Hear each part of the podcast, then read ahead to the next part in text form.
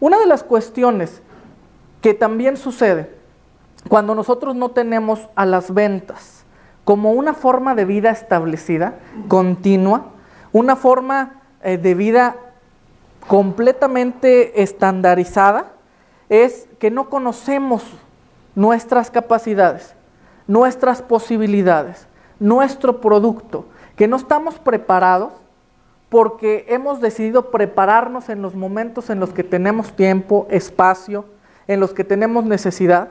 Y entonces nosotros hemos tomado o hemos tenido una estatura pequeña en comparación de quien todo el tiempo está listo, de todo el tiempo se está preparando, que todo el tiempo está recogiendo información. Y es una cuestión que podemos nosotros ejemplificar como cuando a un niño de cuatro años, el de 12 le cambia su billete de 100 por 20 monedas de a peso. Y el niño está contento. Y dice, mira cuántas monedas tengo.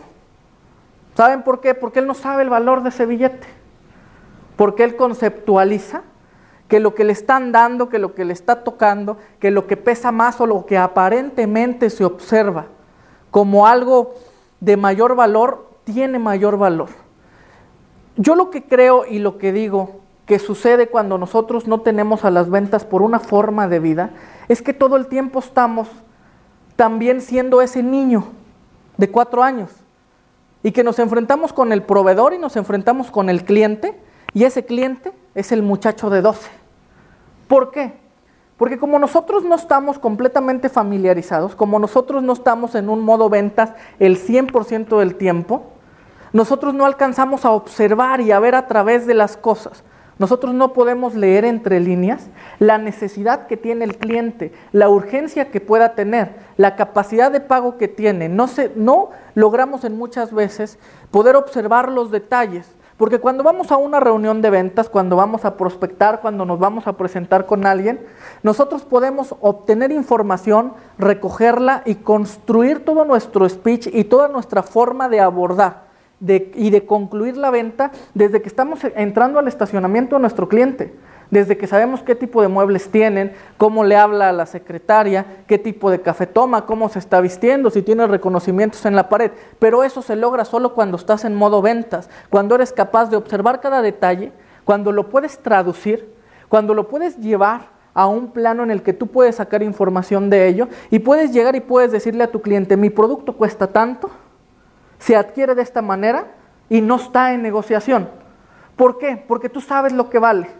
Y tú sabes lo que vale lo que tu cliente o tu proveedor tiene. Porque tú lograste en ese camino de 25, de 30, de 40 segundos a la oficina del cliente o del proveedor, observar que tienen desabasto, observar que tienen capacidad de pago, observar que tienen ISOs o que tienen certificaciones que los obligan a trabajar con empresas que tienen eh, determinadas características como la tuya.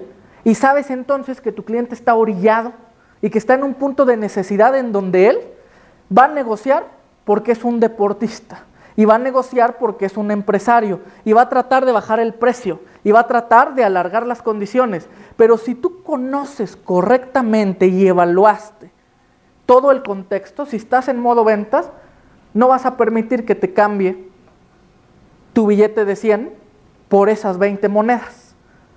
Entonces, en ese punto yo les pido que a partir de este momento nosotros podamos estar en un modo ventas, que a partir de este preciso momento, no cuando salgamos, no cuando acabes la presentación, no cuando empecemos a presentarnos, empecemos a observar a quién tenemos a un lado, quién está parado en las orillas, qué tipo de reloj tiene, de teléfono, cómo está vestido, qué comentarios hizo, a qué horas llegó, cómo se mueve, quién puede ser y cómo puede integrarse en mi vida económica o en mi cuestión laboral. ¿Cómo puedo yo a través de él cerrar una venta o abrir una venta o utilizarlo como un vehículo? ¿Cómo puedo yo en mi modo ventas abrir la mente, observar un poco más allá y poder traducir cada una de las cosas que yo pueda observar para utilizarlas para mi negociación desde el punto de fuerza.